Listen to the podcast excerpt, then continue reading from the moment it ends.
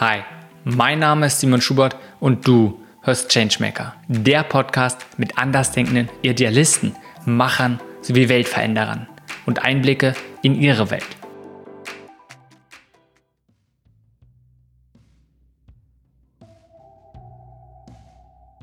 Diese Folge ist mit Johanna Hofmeier. Johanna ist Diplom-Sozialpädagogin sowie Gründerin von Lichtblick Hasenberge. Ihre Mission ist es, die Lebenswelt und die Lebenschancen von Kindern, Jugendlichen und jungen Erwachsenen, die unter benachteiligten Verhältnissen aufwachsen, nachhaltig zu verbessern. Also ich bin vor 26 Jahren hier in diese Gegend gekommen, in München Norden, was man so damals äh, gemeinhin als sozialen Brennpunkt beschrieben hat. Und ich habe hier eine Situation vorgefunden, die mich total erschüttert hat. Nämlich jedes dritte Haus ist eine soziale Einrichtung, aber die besonders belasteten Kinder und Jugendlichen lungerten unbetreut auf dem Gelände rum. Und diese Situation hat mich wirklich berührt. Das waren großartige Kinder, witzige Kinder, intelligente Kinder, aber offensichtlich vernachlässigt. Und das war ganz spontan und ganz schnell, dass ich das Gefühl hatte, für die möchte ich was tun. Also das war sozusagen der Antrieb und der Startschuss für meine Initiative.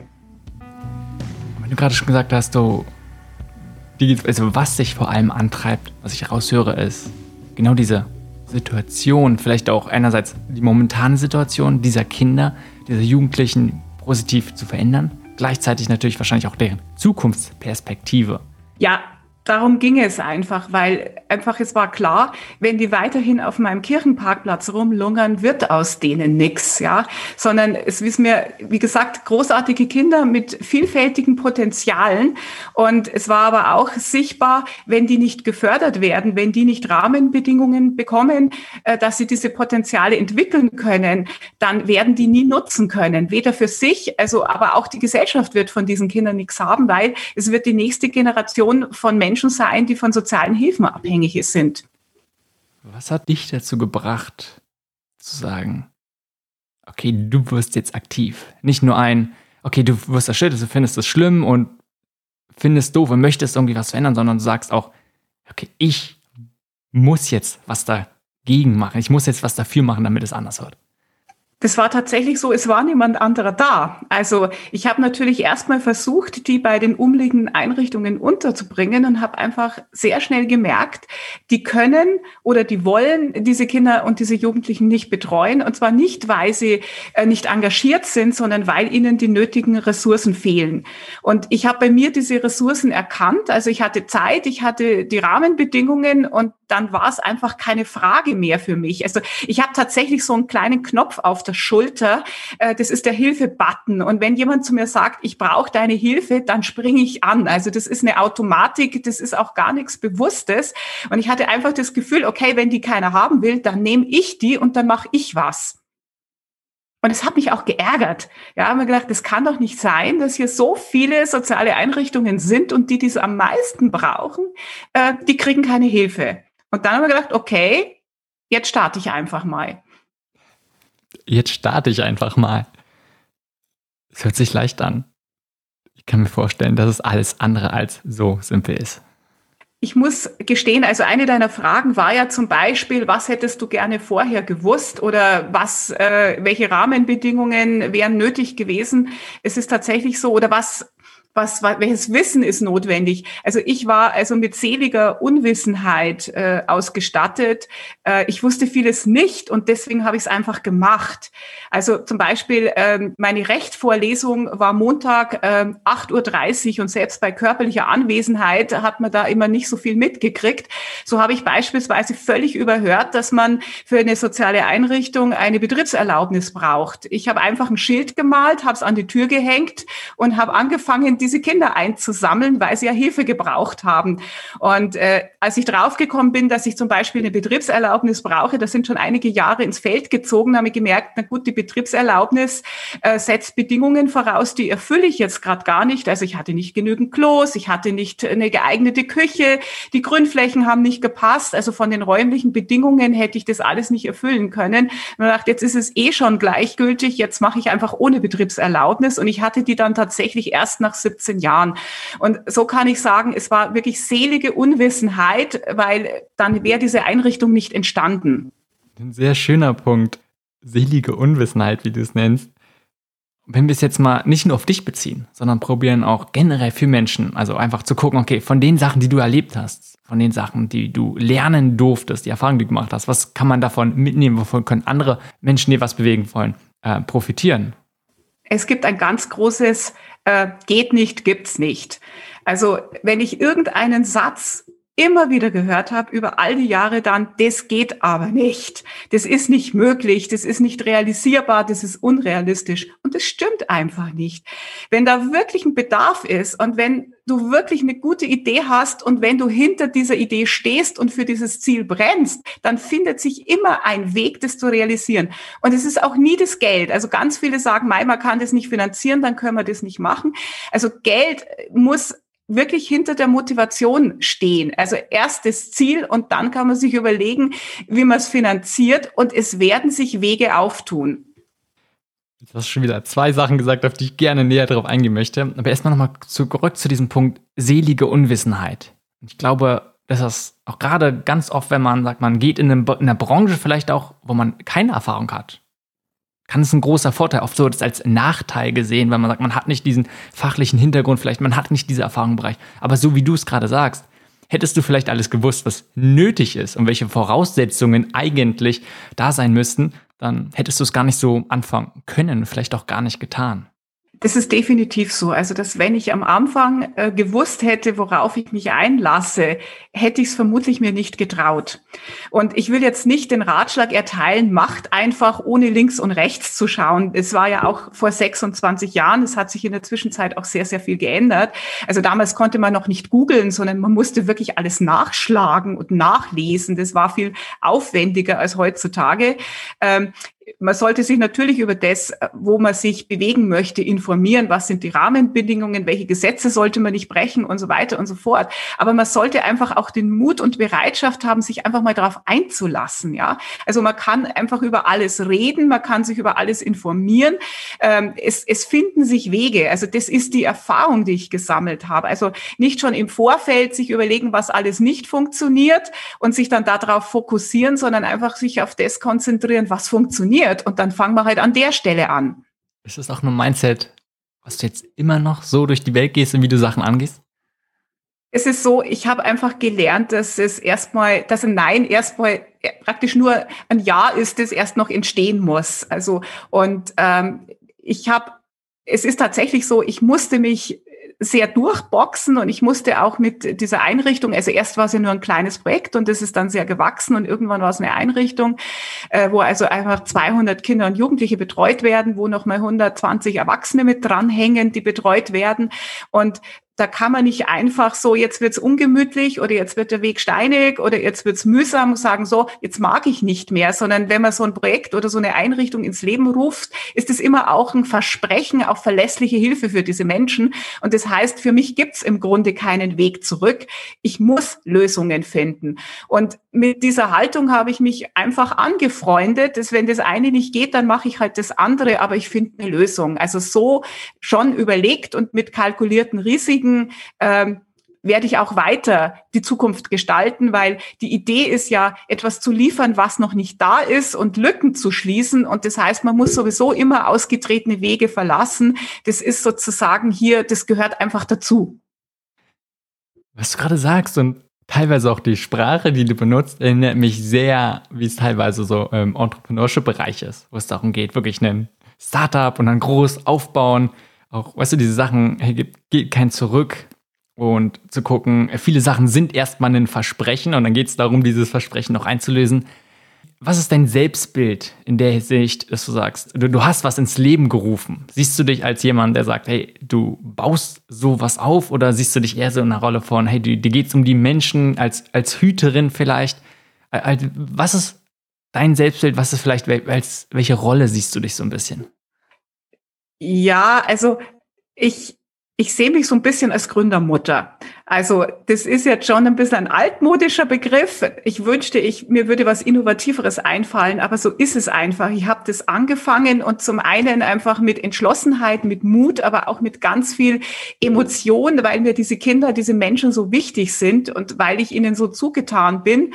Ähm, und als, ich sehe das Ganze auch immer noch ein Stück familiär. Also was unseren Kindern fehlt oder was wir unseren Kindern bieten möchten, ist so wie eine zweite Familie. Ja, also etwas, wo man jederzeit angenommen wird, wo man immer hinkommen kann. Und deswegen ist so ein bisschen dieses Mutterbild äh, für mich jetzt gar nicht so unrealistisch. Also so diese Gründermutter, da bin ich einfach der Typ dazu. Und er hat dieses einfach mal drauf losmachen, zu sagen, okay, hey, du setzt ein Versprechen, du, du hast ein Bild und diesen großen inneren Drang zu sagen, du möchtest denen, den Kindern und den Jugendlichen einen Raum geben, einfach, einfach eine Möglichkeit schaffen und hat dieses blinde, nicht blind vielleicht, aber dieses einfach äh, sagen, sehr starke Fokus auf, ey, machen, schauen, wie können wir es irgendwie möglich machen. Wo hat es auch vielleicht zu Herausforderungen, wo hat es zu Problemen geführt? Also es war natürlich nicht immer nur ein Machen und es war vor allen Dingen wirklich nie ein blindes Machen, sondern ich wusste immer, ähm, was ich tue und ich wusste immer, was mein Ziel ist. Und zwar weil das einfach die Not und die Bedürftigkeit dieser Kinder, Jugendlichen und später ihrer ganzen Familien diktiert hat. Also ich habe mir da nicht meine Ziele selber irgendwie ausgesucht, sondern ich habe tatsächlich geschaut, was brauchen diese Menschen und das liefere ich. Und das hatte immer mal ein schnelleres Tempo und ein langsameres Tempo. Also wie gesagt, als ich eben vor 26 Jahren frisch nach dem Studium hier angefangen habe, da war ich natürlich so schon so auch ein bisschen unter Strom und äh, jung und, und temperamentvoll temperamentvoll. Ähm, mit den Jahren bin ich natürlich auch an den Stellen, wo es nötig ist, einfach auch ruhiger geworden, gelassener geworden, habe dann nach den ersten Misserfolgen und Erfolgen dann einfach auch gelernt, mich nicht so schnell aufzuregen oder das mir nicht zu sehr zu Herzen zu nehmen. Ähm, also das ist insgesamt einfach eine Entwicklung. Also das ist nie, ähm, das ist nie gleich, sondern das, das bewegt sich. Für mich hört sich auch so an, dass du von Anfang an sehr klar darüber warst, also logischerweise, wer ist deine Zielgruppe, also wem möchtest du dir helfen, für wen machst du das Ganze, was natürlich viel Energie gibt, aber auch gleichzeitig gesehen hast, ein sehr klares Verständnis, was sind die Herausforderungen von diesen, von dieser Personengruppe. Und das hat dir, höre ich jetzt so ein bisschen raus und würde ich vermuten sagen, vielleicht auch viel Halt gegeben, aber auch vor allem ganz viel Fokus zu sagen, hey, das musst du machen, da musst du hin, weil das fehlt gerade und warst nicht von vielleicht Zweifeln im Sinne von, okay, eigentlich könntest du noch das machen oder könntest in die Richtung gehen. Ist so ein bisschen, dass du von Anfang an immer durch diesen starke Klarheit, für wen machst du es und was, wo möchtest du hin? Hattest du die immer so? Ja, also es ist tatsächlich, ich hatte natürlich zwischendurch schon auch Ideen links und rechts, was ich gerne hier realisiert hätte, aber es hat sich nicht immer mit dem gedeckt, was diese Menschen gebraucht haben. Und letztlich kommt es nicht darauf an, was ich gerne tun möchte oder woran ich Spaß hätte, ja, sondern es kommt darauf an, was brauchen diese Kinder, diese Jugendlichen, diese Familien.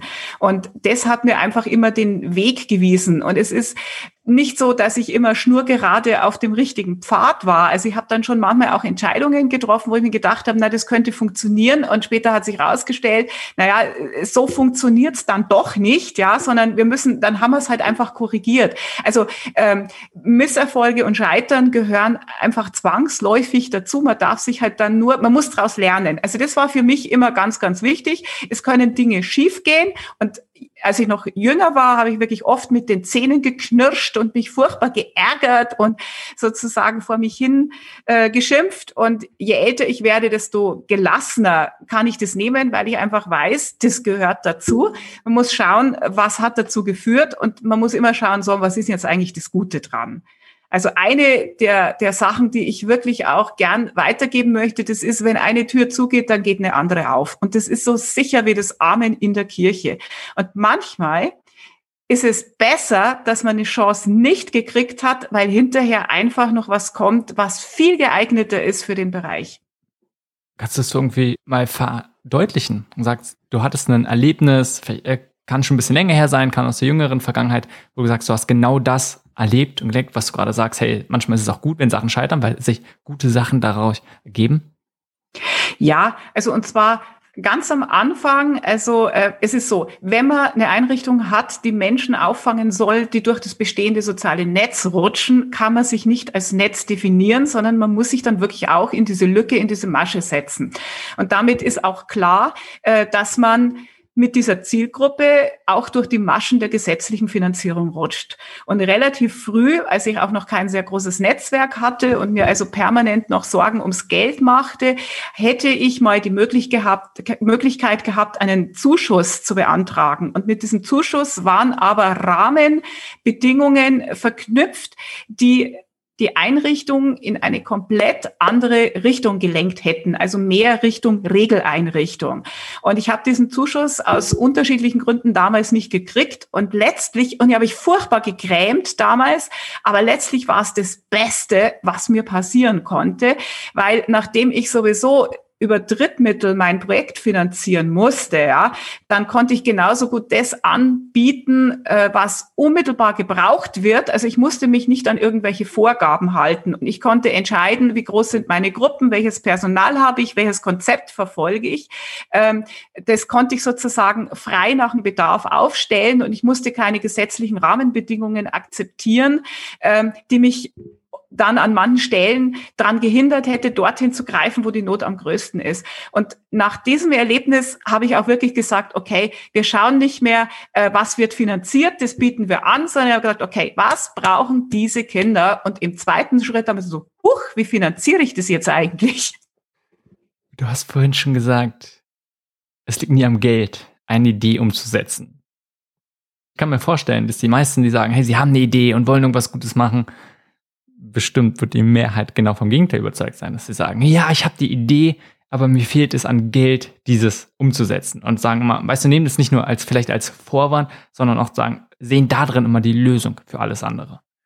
Es ist nicht das Geld. Also das ist wirklich die Quintessenz meiner 26-jährigen Erfahrung. Es ist so, wenn der Bedarf da ist, wenn das, was du machen willst, wirklich gebraucht wird, egal von welchen Adressaten jetzt, also im sozialen Bereich ist es natürlich immer eine Notlage.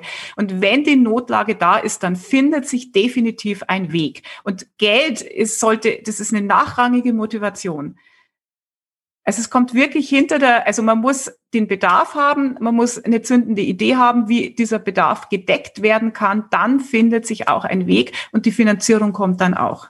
Ich kann mir vorstellen, dass gerade in dem sozialen Bereich und gerade bei dir, dass es enorm schwer ist, gerade in diesem Kontext, das so zu sagen. Darum finde ich es spannend, dass es von dir so kommt.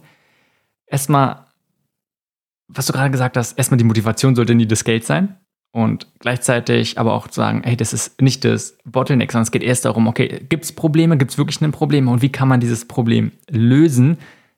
Und wenn man das auf eine gute Weise, Art und Weise schafft und vielleicht besser als es bestehende Lösungen gibt oder vielleicht gibt es auch gar keine, gibt es auch, dann findet man immer Möglichkeiten, es zu finanzieren. Und gleichzeitig hast du ja gesagt, du, dir ging es darum, Menschen zu unterstützen, die eben gerade durch dieses normale Netz fallen und hast dich gleichzeitig dann mit dieser Entscheidung, diese zu unterstützen, selbst bist du durch dieses Netz gefallen und könntest halt nicht auf typische vielleicht Förderung zurückgreifen. Das heißt, wie, wie passt das für dich zusammen oder auch anders? Was hast du getan, um dann zu sagen, du konntest dich doch noch selbst finanzieren? Also was ist da die Möglichkeit? Also ich habe angefangen, äh, ein Netzwerk aufzubauen. Und ich habe angefangen, mit ganz, ganz vielen Leuten zu reden. Ich habe angefangen, dieses Problem bekannt zu machen, weil es gibt ganz viele Menschen, Institutionen, Stiftungen, die wirklich was tun wollen und die nach guten Projekten suchen, die nach der guten Sache suchen. Aber die finden einem nicht einfach so, sondern man muss sich bekannt machen. Und ich habe das, also zum einen habe ich einfach dafür gesorgt, äh, dass in der Presse über diese, über die Notlage und über meinen Lösungsvorschlag berichtet worden ist. Und ich habe einfach bei Veranstaltungen äh, Leute angesprochen. Also ich war einfach nicht schüchtern. Ich bin einfach hingegangen und gesagt, hallo, äh, ich habe diese und jene Situation, das ist meine Lösung und ich suche dafür Unterstützung. Und je klarer dieses Anliegen war, äh, desto schneller habe ich oft Hilfe gekriegt, weil, wie gesagt, wenn es eine tatsächliche Notlage, einen tatsächlichen Bedarf gibt, dann springen die Menschen auch drauf an. Hattest du gelegentlich Zweifel in der Hinsicht, gerade wenn du es so beschreibst, einfach auf Menschen zugehen, sie erstmal überhaupt für dieses Problem zu sensibilisieren, aber auch dann ganz aktiv nach Geld zu fragen? kamen dir nie die Zweifel hoch, zu sagen, okay, wer, wer bin ich eigentlich, das zu machen? Und eigentlich habe ich doch keine Ahnung und so wie wir es machen. Äh also ganz ehrlich, äh, solche Momente hatte ich natürlich ganz, ganz oft. Also vor allen Dingen, wenn es dann, wenn dann die Verantwortung immer größer wird, immer mehr Menschen brauchen deine Hilfe immer mehr und mein Projekt ist ja gewachsen. Ich hatte dann zunehmend auch Mitarbeiter, die darauf angewiesen sind, dass ich, wie gesagt, auch die nötigen Mittel beschaffe, um ihre Gehälter zu zahlen. Und das gab ganz oft Situationen, äh, wo ich mir gedacht habe, was tue ich hier eigentlich? Habe ich einen an der Klatsche, mir das alles ans Bein zu binden? Und äh, da muss man aber durch. Wie gesagt, das ist zum einen dieses Versprechen und zum anderen, also ja, das gehört auch dazu, an, an der Sache zu zweifeln. Aber man darf halt sein Ziel nicht aus dem Auge verlieren. Und wie gesagt, äh, wenn man sowas angefangen hat, das ist wie Kinderkriegen. Ein Kind kann es auch nicht zurückschieben, wenn es mit Problemen heimkommt, ähm, die einem unangenehm sind. Also das ist, ja, so ein Projekt oder so eine Einrichtung hochzuziehen, das ist wie wenn man Kinder kriegt. Ja, man kann sich's nicht aussuchen und da muss man einfach durch. Ich finde schön und toll, dass du das auch ganz offen einfach so erzählst. Ich denke, es ist sehr, sehr wichtig. Und wenn man ganz viele andere auch Menschen fragt, die scheinbar erfolgreich oder die erfolgreich sind in dem, was sie machen, wird man ganz oft zu bekommen, ja, äh, natürlich waren sie nicht in jeder Situation und auch immer wieder kommen einfach diese Momente hoch. Und sie sind ganz oft, weiß man nicht genau 100% was man macht. Darum geht es ja. Wenn es alle wissen würden und wenn es die offensichtliche Lösung schon geben würde, dann müsste man das ja nicht machen, weil dann gäbe es wahrscheinlich dieses Problem in der Art und Weise nicht. Ja, also und was schon auch dazu kommt, also ich habe das dann manchmal dann auch sportlich gesehen. So, ähm, man kann jetzt sozusagen sich zurücklehnen und sagen, oh mai, oh mai, es ist es ganz schlimm und ich bin ganz belastet und was habe ich mir da aufgebürget oder jetzt muss ich da Verantwortung übernehmen und komme nicht mehr raus. Oder man kann sagen, so, das bewältige ich jetzt einfach und ich steige jetzt einfach über den Berg und mit den Jahren und das kann ich einfach gerade Startern mitgeben. Mit den Jahren hat man einfach genügend Situationen bewältigt, sodass dass man weiß, wie gut sich das hinterher anfühlt, wenn dann ein Projekt klappt, äh, wenn irgendein Angebot richtig gut läuft. Wenn man sieht, äh, die Kinder profitieren davon, also die haben einfach große Gewinne, die werden besser in der Schule, die sind besser ernährt, die entwickeln Hobbys, ja, die lungern nicht mehr auf der Straße rum. Also wenn man sieht, die Anstrengung lohnt sich, ja, dann kann man sich auch, wenn wieder so eine Situation kommt, einfach wieder dran erinnern und da rein motivieren und sagt, okay, im Moment fühlt es sich richtig, richtig scheiße an.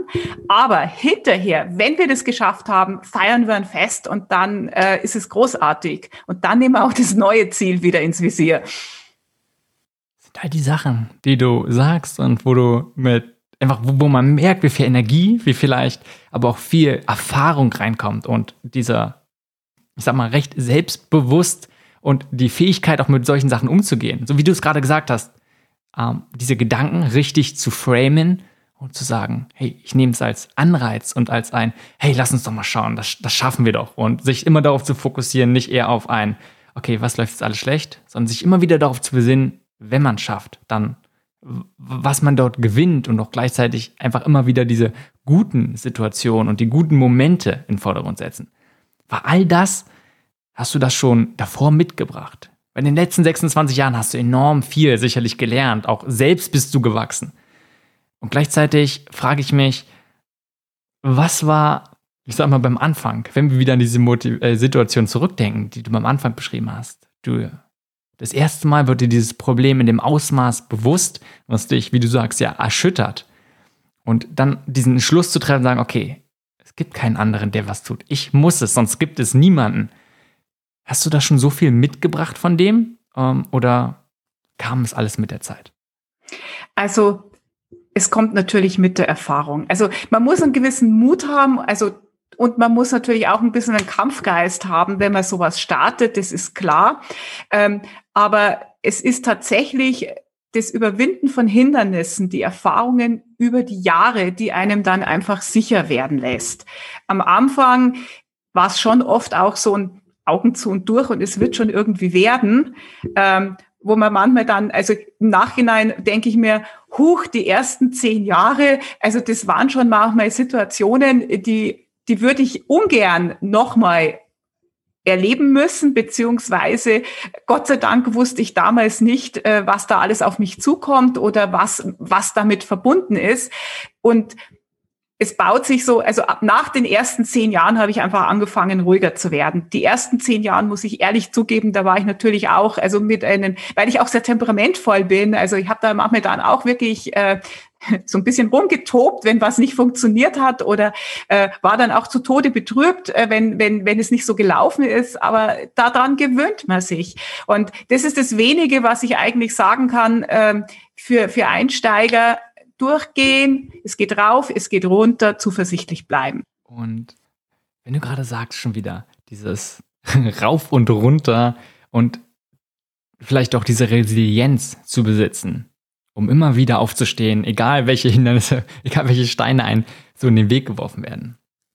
Ich denke, das ist eins, eine enorm wichtige Fähigkeit, die man einfach im Laufe der Zeit, wie gesagt, du hast am Anfang an gesagt, Kämpfergeist muss man so ein bisschen mitbringen, dass man sagt, hey, man hat die Fähigkeit und die eigene Motivation, die eigene Stärke, trotzdem weiterzumachen. Und neben dieser Resilienz, also dieser Fähigkeit zu sagen, Widerstand gegen Herausforderungen, gegen Misserfolge zu sagen, was denkst du, ist einer deiner größten vielleicht Stärken oder größten, wichtigsten Kompetenzen, die du mitbringst, die für den langen Erfolg jetzt über die letzten 26 Jahre einfach, die du mitbringst? Also es sind zwei Dinge. Das eine, das ist mein größtes Plus und aber auch mein größtes Minus, das ist tatsächlich meine Emotionalität. Ich war viele Jahre auch wirklich erpressbar, weil ähm, nicht alle waren glücklich, als ich dieses Projekt und diese Einrichtung hochgezogen habe. Viele Jahre auch mein eigener Träger nicht. Also vor 26 Jahren musste man sich noch einen Träger suchen, um so ein Projekt dann sozusagen aufbauen zu können. Und ähm, ich war immer erpressbar, weil mir diese Arbeit so wahnsinnig wichtig war. Also diese Emotionalität hat mich auf der einen Seite richtig angetrieben. Also ich, ich, ich mochte diese Kinder, ich mochte diese Menschen, ich wollte das, was aus ihnen wird. Und das war wirklich auch ganz emotional getragen. Das hat mich über die Widerstände sozusagen getrieben. Es war aber auch natürlich etwas, was mich angreifbar gemacht hat, weil alle wussten, ähm, die Hofmeier, die wird es schon weiter durchziehen, egal wie schwer schwer wir es machen. Also man muss da keine Rücksicht drauf nehmen. Und das Zweite neben der Emotionalität ist natürlich ein gewisses Maß an Beharrlichkeit. Also man muss einfach dranbleiben. Man muss einen langen Atem haben und man muss dranbleiben und man darf nicht aufgeben. Also das sind so die zwei Kernkompetenzen, die mir als erstes einfallen und wo ich jetzt so rede, ist mir natürlich klar geworden, man muss natürlich irgendwann auch lernen, strategisch zu denken. Also sozusagen zu überlegen, wenn ich das mache, was passiert dann und wie kann ich es absichern? Und das sind so die drei Sachen, die ich, glaube ich, ganz gut beherrsche und äh, wo ich mir denke, das ist das, was mich letztlich auch dazu befähigt hat. Lass uns mal auf den ersten Punkt ein bisschen drauf eingehen. Auf dieses, du hast es gerade gesagt, Emotionalität. Und wenn wir das vielleicht noch ein bisschen weiter aufmachen, zu sagen, es ist enorm wichtig, empathisch zu sein und zu gucken, wem möchte man helfen, sich einfach in die Lage von diesen Menschen hineinzuversetzen. Denn wenn man einfach sagt, okay, man guckt und sagt oh, von außen, okay, ich habe jetzt hier die Lösung und warum machen die es nicht einfach, wie ich denke, wie es richtig ist, klappt es ja oft nicht. Sondern diese Fähigkeit, sehr empathisch zu sein, zu gucken, bei den anderen mitzuführen, zu schauen, okay, welche Herausforderungen haben die überhaupt? Wie geht's den Menschen? Was brauchen die jetzt? Ist ja ganz, ganz wichtig. Und du hast gerade auch schon gesagt, dass es einen großen Treiber ist. Dadurch, dass vielleicht dieses bisschen auch Mitleiden ist, kann enorm Stärke, enorm viel Energie bringen, zu sagen, okay, ich möchte was dafür tun und das ihn immer antreibt. Egal, wenn dann Widerstand kommt, weil einfach man weiß, okay, man weiß, wofür man es tut und vor allem für wen man es tut. Und auf der anderen Seite kann er das, du hast gerade gesagt, ausnutzen, ähm, aber auch gleichzeitig vielleicht auch schnell aus der Bahn werfen, oder? Es ist natürlich, also wie gesagt, es ist ein großes Plus, also einfach weil es mich nicht aufgeben hat lassen. Eine Mutter würde auch nie aufgeben, ihre Kinder zu versorgen und für ihre Kinder da zu sein und gleichzeitig auch das große Minus, weil es natürlich auch, also jeder wusste, ich ziehe das schon durch. Gerade diesen Punkt zu sagen, koste was wolle, du setzt dich dafür ein, du möchtest und du arbeitest immer weiter daran, dadurch, dass du dich so enorm viel identifiziert hast. Einerseits macht es dich natürlich dann, du hast gesagt, auch wieder angreifbar, zu sagen, egal welche Hindernisse kommen, du probierst Lösungen zu finden. Und ein anderer Aspekt, der schnell übersehen wird, ist, dass man sich so sehr einsetzt, dass man gar nicht mehr auf sich selbst aufpasst. Im Sinne von, man gibt, man gibt, man gibt, ohne zu schauen, okay, äh, ja, wie viel habe ich denn, wie sehr achte ich auf mich? Und war es etwas, war, ist es eine Herausforderung von dir? War es eine Herausforderung von dir? Und wie gehst du damit um? Wie schaffst du es? Weil offensichtlich hast du es geschafft, sonst würdest du nach 26 Jahren nicht immer noch hier so äh, auch freudestrahlend und voller Energie dahinterher sein. Das heißt, irgendeine Möglichkeit hast du offensichtlich gefunden, zu sagen, auch du passt auf dich selbst auf. Ja, natürlich hatte auch das Höhen und Tiefen. Also wenn man sich so äh, für sein Projekt brennt und, und dann arbeitest du äh, Tag und Nacht und am Wochenende, um das voranzubringen. Aber es ist mir relativ schnell klar geworden, dass wenn ich hier einfach verschleiße oder wenn ich irgendwie ähm, zu verbissen werde, äh, dass ich damit diesen Kindern und Jugendlichen und später auch dieser Einrichtung nicht helfe, sondern es war mir immer klar, dass ich ein Stück für mich selber sorgen muss, dass ich auch Abstand brauche. Also ich lebe zum Beispiel Beispiel hier nicht in diesem Stadtteil, mal abgesehen davon, dass es hier erst seit zwei Jahren überhaupt freie Wohnungen gibt. Vorher gab es hier nur Sozialwohnungen. Ähm, also ich lebe nicht hier, sondern ich fahre hier jeden Morgen her und da habe ich 50 Minuten, wo ich morgens mich sozusagen drauf einrichte, was ich alles tagsüber machen möchte und abends, wenn ich zurückfahre, lasse ich es aber auch ein Stück hinter mir.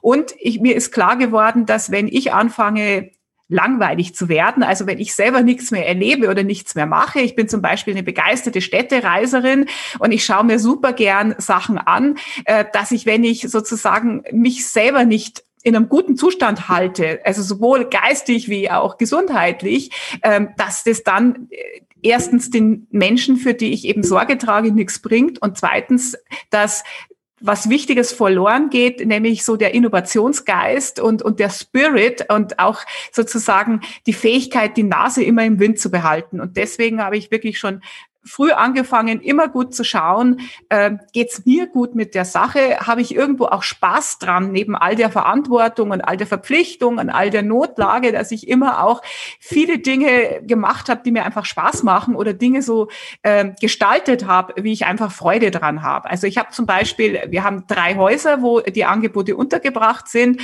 und ich habe die zum Teil einfach sehr eigenwillig gestaltet, weil ich das lustig finde oder ich mache äh, viele Veranstaltungen Veranstaltungen, äh, die jetzt nicht ganz klassisch sind für so eine Kinder- und Jugendeinrichtung oder ein Familienzentrum, ähm, weil ich einfach finde, dass frischer Wind gut tut. Und das ist das, woran ich sozusagen mich über die 26 Jahre praktisch selber dran gehindert habe, äh, zu vertrocknen, weil ich glaube, es gibt nichts Schlimmeres als eine Gründermutter, die auf ihrem Ei sitzen bleibt, bis es komplett versteinert. Also das äh, habe ich mir selber versprochen, äh, dass ich das einfach nicht zulasse. Gibt es sonst noch andere Sachen, sowas wie vielleicht Routinen oder irgendwie, wo du sagst, sind bestimmte Tätigkeiten, bestimmte Aktivitäten, die dir wichtig sind, die du probierst irgendwie in den Alltag zu integrieren, die einfach nur für dich da sind, damit du halt auf dich selbst aufpasst? Was mich nährt, ist tatsächlich ähm, der Kontakt mit Menschen und zwar mit ganz, ganz unterschiedlichen Menschen. Und das ist etwas, wo ich sage, das ist einfach auch mein Hobby. Also es ist mein Beruf, es ist meine Berufung, es ist auch irgendwo mein Hobby, weil zum Beispiel ich habe morgens mit den Müttern zu tun aus den Unterkünften, die ihre Kinder in den Kindergarten bringen. Ich habe tagsüber zu tun mit den Kindern und Jugendlichen und wir haben sie ja wirklich von fünf Monaten bis 25 Jahren. Äh, dann kommen Kollegen vorbei äh, von anderen Dienststellen oder es kommt eine Psychologin oder eine Therapeutin zum Helfergespräch oder jemand von der Bezirkssozialarbeit.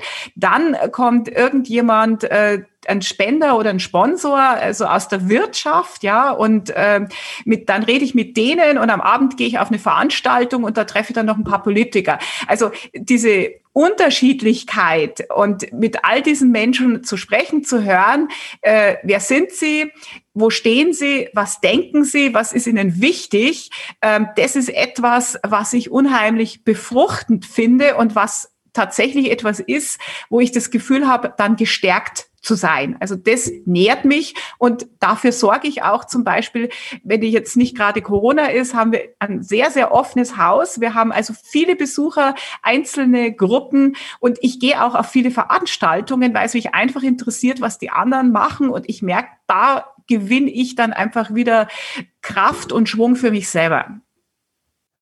Wenn du gerade sagst, auch dieses, wir reden, wir reden jetzt vielleicht sehr viel über Herausforderungen, über Sachen, die nicht so gut laufen. Wir kommen vielleicht auch gleich nochmal dazu, zu gucken, was sind jetzt wirklich so die Lichtmomente und was äh, sind die großen Errungenschaften, vielleicht auch Erfolge nochmal. Gleichzeitig denke ich, dass es enorm wichtig ist, auch auf dieser, ja, zu gucken, was kostet das Ganze? Was sind vielleicht so ein bisschen die Schattenseiten? Und du hast gerade schon darüber gesprochen, zu sagen, ist es dein Beruf, deine Berufung, aber auch irgendwie noch dein Hobby. Wie siehst du das Konzept von Work-Life-Balance in der Hinsicht? So für dich persönlich.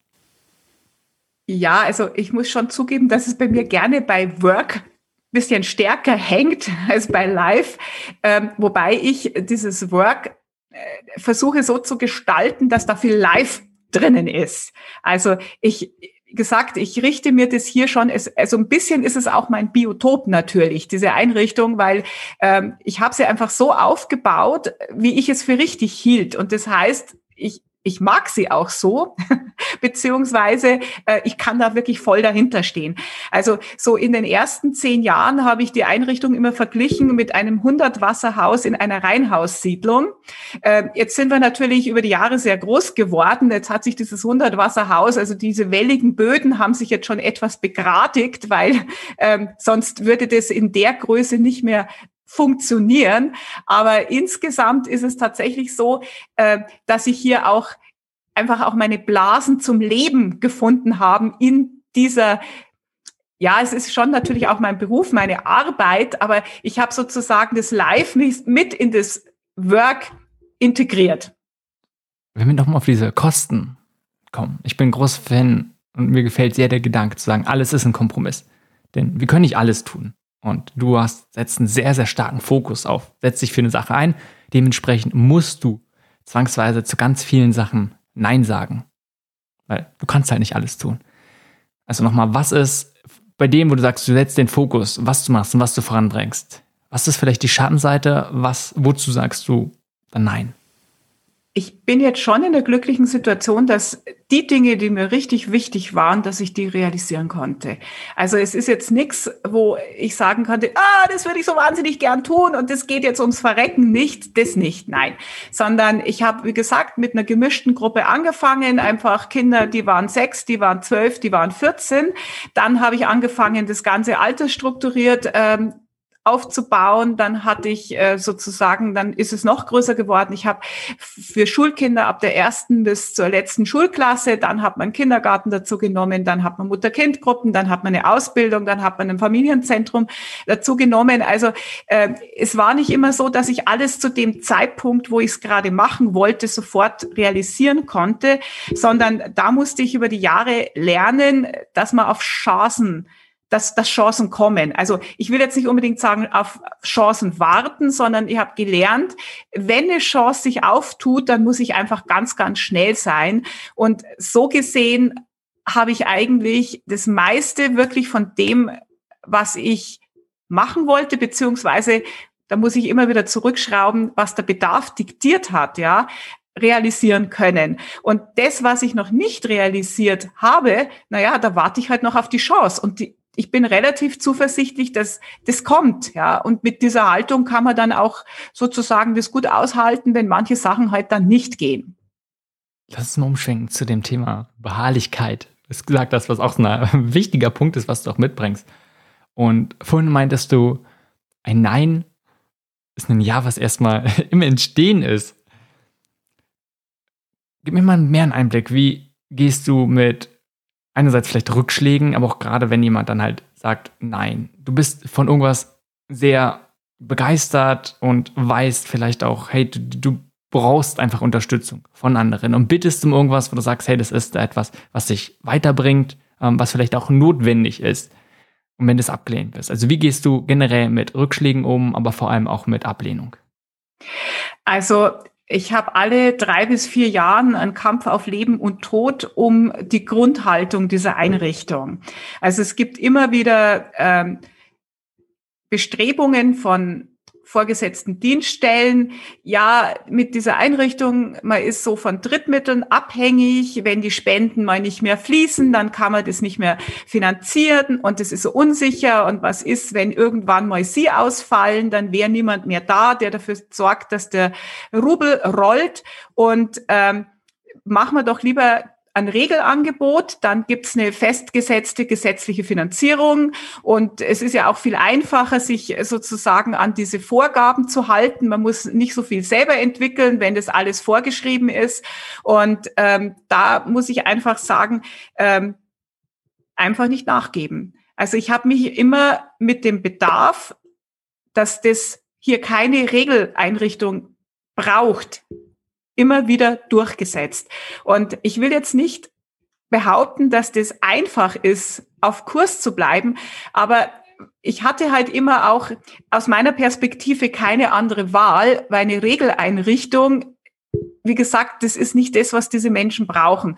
Und es war schon manchmal auch schwierig, das auszuhalten oder auch wenn das dann auch in persönlichen Kränkungen, ich bin zweimal abgemahnt worden, was mich dann schon auch ein Stück mitgenommen hat. Also einmal habe ich mich einfach geweigert, eine Stellenbeschreibung zu unterschreiben, äh, wo ich einfach wegen jedem Atemzug erstmal hätte Rücksprache mit einer vorgesetzten Dienststelle halten müssen.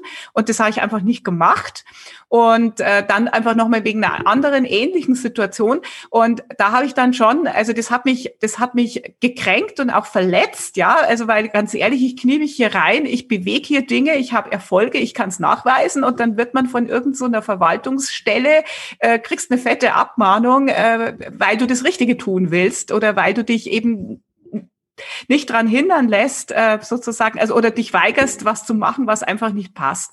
Und da muss man drüber. Im Nachgang, ich konnte das immer dann gut umswitchen. Also äh, ich habe das dann überall rum erzählt, zum Beispiel, äh, dass ich abgemahnt worden bin. Und das war für den, der das gemacht hat, äh, dann wahnsinnig peinlich, weil natürlich ich so in die bisschen in die Heldenposition kam, die nicht aufgibt. Und er hatte so die Position, dass er einfach so sozusagen ähm, der Bösewicht in diesem Spiel war. Und ich hatte das Glück, dass ich kurz nach diesen Abmahnungen jeweils äh, eine Auszeichnung bekam. Und das hat das Ganze dann, wo ich einfach sage, das ist universale Gerechtigkeit. Und das hat das Ganze dann sozusagen jetzt, äh, ist es, sind es wie zwei zusätzliche Auszeichnungen, diese Abmahnungen. Und so, so mit dieser Haltung muss man dem begegnen, sonst, sonst geht's einem zu nah. Das ist auch ein richtig schönes Bild zu sagen. diese Misserfolg und vielleicht wie du meinst, auch diese Abmahnungen so zu sehen, hey, sie sind auf der einen Seite klar Widerstand, aber vielleicht auch einfach ein Zeugnis davon, dass man etwas richtig macht. Bei anderer Seite, ähm, vielleicht auch alleine, wenn, Seite, wenn Leute sagen, hey, das klappt nicht, oder man bekommt ihm diese Steine in den Weg gelegt, ist so, ja, man geht diesen möglichst wichtigen Weg und diesen Bestandteil davon und zeigt, dass man irgendwie auch schon mal was richtig macht. Ich glaube tatsächlich an die gute Sache. Also das generiert eine ganz, ganz eigene Energie und ähm, ich glaube, dass ich glaube an universale Gerechtigkeit und wenn die Sache gerecht und wenn sie gut ist, dann setzt sich das irgendwann durch und damit bin ich nicht gestartet, aber die habe ich diese diese diese Einsicht oder diese, diese diesen Glaubenssatz, den habe ich mir über die Jahre einfach erworben. Ich glaube an die gute Idee und das, das, da, da gibt's dann einfach noch etwas, eine Energie, die über diesen sachlichen Themen ist und die einfach dazu führt, dass, wie gesagt, irgendwas Gutes dabei rauskommt oder dass die gute Sache siegt. Wie gesagt, du wirst abgemahnt und dann kriegst du einen Preis für Zivilcourage und also besser geht's ja eigentlich gar nicht, oder? Die Kombination ist doch unschlagbar. Wenn wir nochmal zurückgehen zu dem Punkt Ablehnung kommen, gerade wenn es um Finanzierung geht und zu sagen, okay, dann macht man einfach weiter. So einfach ist es ja nicht zu sagen, äh, man ist angewiesen, also du zum Beispiel bist angewiesen, ihr seid auf angewiesen auf eine Fremdfinanzierung. Und dann geht man irgendwie zu Organisationen hin oder auch vielleicht zu bestimmten Personen, die dann sagen, äh, nein. Und dann einfach weiter mit dem Gleichen zu machen, zu sagen, hey, nee, aber wir brauchen, also dort einfach, einfach nur beharrlich sein, kann ja den Widerstand auch immer weiter nochmal aufbauen. Also man muss es natürlich schon richtig anstellen. Also ich gehe eigentlich nicht Klinken putzen, sondern ich mache Öffentlichkeitsarbeit.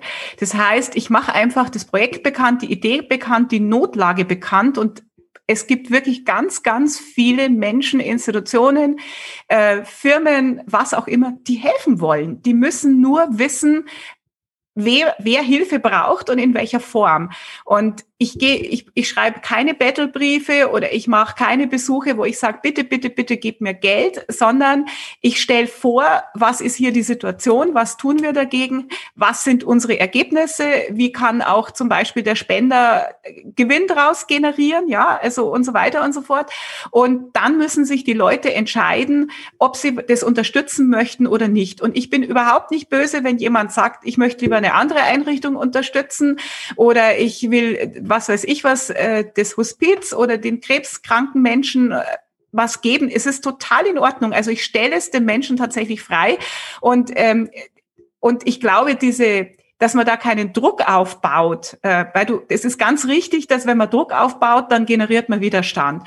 Und ich, ich sag, wenn du, das ist eine tolle Sache, ich stehe für diese Sache, ich brenne für diese Sache, ich garantiere dir, dass das Geld und was du mir gibst oder die Unterstützung, die du mir gibst, tatsächlich zielführend und sinnvoll ist und entscheide dich frei, was du tun möchtest. Und da merke ich, dass dann ganz viele sagen, okay, das mache ich. Manchmal ist es auch so, eigentlich wollte ich lieber was anderes unterstützen, aber es gefällt mir jetzt so gut, ich, ich halbiere das und du kriegst die Hälfte und der andere kriegt die Hälfte, ähm, wo ich einfach merke, ähm, ja, wenn man es einfach klar positioniert und das so aufbereiten kann, dass das Gegenüber das versteht, dann kommt wirklich Hilfe. Also meine Erfahrung ist, die Menschen wollen helfen.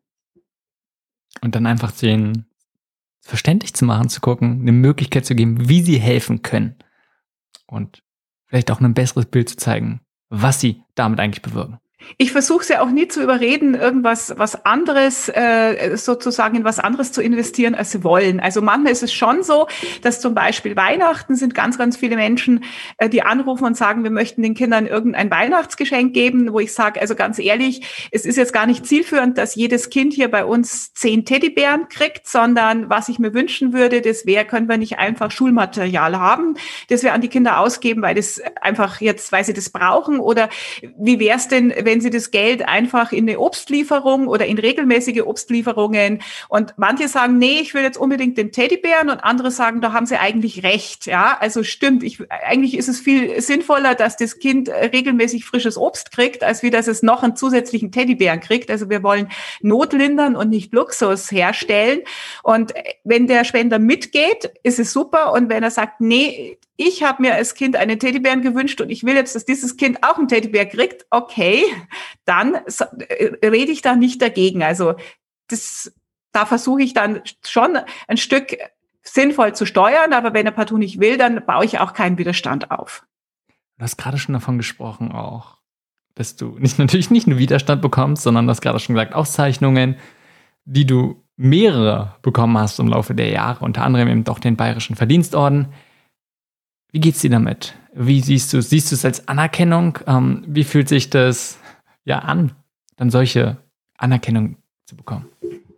Ja, es fühlt sich natürlich toll an. Also man macht es nicht für die Auszeichnung, das macht keiner im sozialen Bereich, aber es ist natürlich schon auch schön, ähm, wenn man dann sowas kriegt. Und äh, was mir damals total wichtig war, also meine Eltern waren dann sehr stolz auf mich. Also meine Eltern haben das immer so ein bisschen skeptisch äh, gesehen, warum ich äh, ausgerechnet, warum ich nicht den netten katholischen Kindergarten in der Nachbargemeinde leite mit diesen süßen, netten, lieben Kindern und den bemühten Müttern. Warum muss ich in einem sozialen Brennpunkt mich um so schwierige Familien kümmern? Kümmern und ich könnte doch auch ein leichteres Leben haben. Und ähm, als ich dann einfach die Auszeichnungen gekriegt habe, war es tatsächlich so, dass meine Eltern sich da einfach sehr gefreut haben und dass mich das so ein bisschen auch rehabilitiert hat, warum ich mich ausgerechnet, also in diesem sehr doch problembelasteten Feld so festgebissen habe. Und es ist natürlich schon auch so ein bisschen Balsam auf manche Wunde, die da einem geschlagen wird, weil Erfolg macht ja nicht zwangsläufig beliebt. Also ich habe da sehr schnell gemerkt, dass je erfolgreicher ich geworden bin und als ich angefangen habe, Angebote aufzubauen, die im anderen Einrichtungen nicht realisierbar waren, äh, dass ich damit auch sensibel umgehen muss mit den Kollegen, also weil das sonst einfach ähm, ja auch zu, zu unguten Situationen führen kann. Und ähm, wie gesagt, das ist, da, da kommt es dann eben auch dazu, dass man manchmal angefeindet wird für Dinge, wofür man gar nichts kann. Und so eine Auszeichnung ist dann schon so ein glättender Balsam auf manche aufgeraute Stelle. Also auf der einen Seite ist es was, was sich positiv, ich sag mal, auf die Umgebung auswirkt, im Sinne zu zeigen, hey ja, so ein bisschen, hey, was man macht, ist gut. Ne? Einfach von der anderen, von irgendeiner Stelle, sag ich mal, wie, wie so ein bisschen Stempel, hey ja, das unterstützen wir, das finden wir gut, was nach außen gibt. Gleichzeitig natürlich auch ein ja, Inneres, eine innere Bestätigung, was du eine sehr ja durch den Erfolg, dadurch die, das, was du täglich machst, indem du die Kinder siehst und siehst, wie es den hilft, natürlich gegeben, aber vielleicht diese äußere Bestätigung auch nochmal, hey ja, wir finden es auch gut. Kann ich mir vorstellen, dass beide Sachen sehr wertvoll sind. Ja, und es hilft natürlich, weil ähm, also so Preise und Auszeichnungen zeigen einfach, dass man sich nicht nur selber toll findet, sondern dass halt auch Fachgremien letztlich zu der Entscheidung kommen im Vergleich mit anderen Projekten, dass es eine gute Sache ist. Also wir haben das dann natürlich, und ich sage wirklich wir, weil damit meine ich die Einrichtung, ich brauche das nicht für mich selber, aber für die Einrichtung konnten wir sowas natürlich sehr nutzen, weil wenn jemand hört, äh, die haben jetzt diese und jene Auszeichnung, wir haben ja auch einige Projektpreise gekriegt für unterschiedliche innovative Projekte und das ist auch sowas wie ein Gütesiegel und wenn jemand helfen möchte, aber nicht die Zeit hat, sich intensiv mit der Materie zu befassen, äh, dann ist so ein, ich sage jetzt mal, Gütesiegel natürlich eine feine Sache, weil der denkt sich, na ja, also wenn da irgendwie ein Orden hinterher bei rausspringt, dann kann das jetzt keine schlechte Sache sein.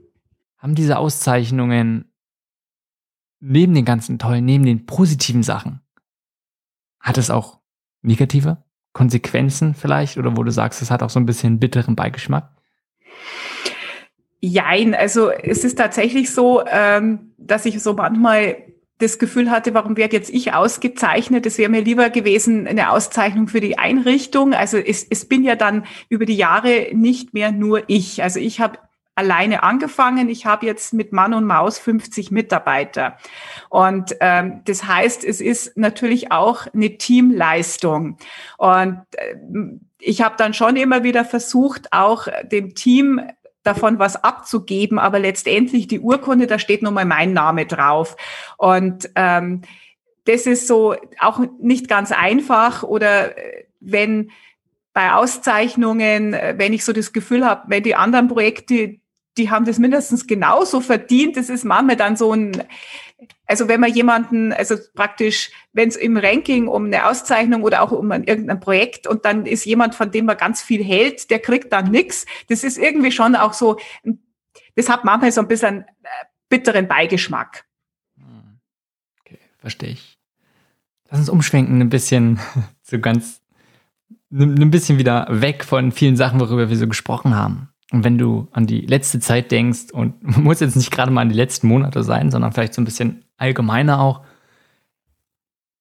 wenn wir in diesem Themenbereich aber bleiben, in dem du, wo wir jetzt gesprochen haben, in dem du dich bewegst, wo du probierst, etwas zu verändern, was sind dort so ein bis drei der relevantesten Fragen, mit denen du dich immer wieder beschäftigst? Also die relevantesten Fragen, ich muss jetzt natürlich ganz klar sagen, dass Corona uns natürlich jetzt momentan alles überschattet, also die Herausforderungen, die damit verbunden sind. Ähm, wir sind Niemand hat erstmal bei uns an einen Lockdown geglaubt, ja, sondern irgendwie haben wir gedacht, na, die werden doch wohl nicht die Einrichtung schließen, das geht doch gar nicht. Und prompt ist es passiert. Ähm, wir haben uns dann aber relativ schnell erholen können. Also wir hatten schon nach, also eineinhalb Wochen waren wir tatsächlich zu und ab dann hatten wir wieder Notkinder, also Kinder, die wir aufgenommen haben zur Abwendung von Gefährdungssituationen. Wir waren also relativ zügig wieder im Vollbetrieb. Und äh, das war tatsächlich so eine Situation, wo ich auch nicht mehr nur für mich allein entscheiden konnte. Also ich bin relativ relaxed. Also ich habe jetzt, ich treffe sinnvolle Vorsorgemaßnahmen und halte mich an die Hygienerichtlinien. Ich habe jetzt aber keine große Angst, mich anzustecken. Anderen Kollegen geht es nicht so. Also wir hatten hier auch Kollegen, die wirklich ganz große Sorgen um die eigene Gesundheit hatten oder weil sie Angehörigen in Risikogruppen hatten. Und das war tatsächlich so die Frage, wie weit können wir gehen?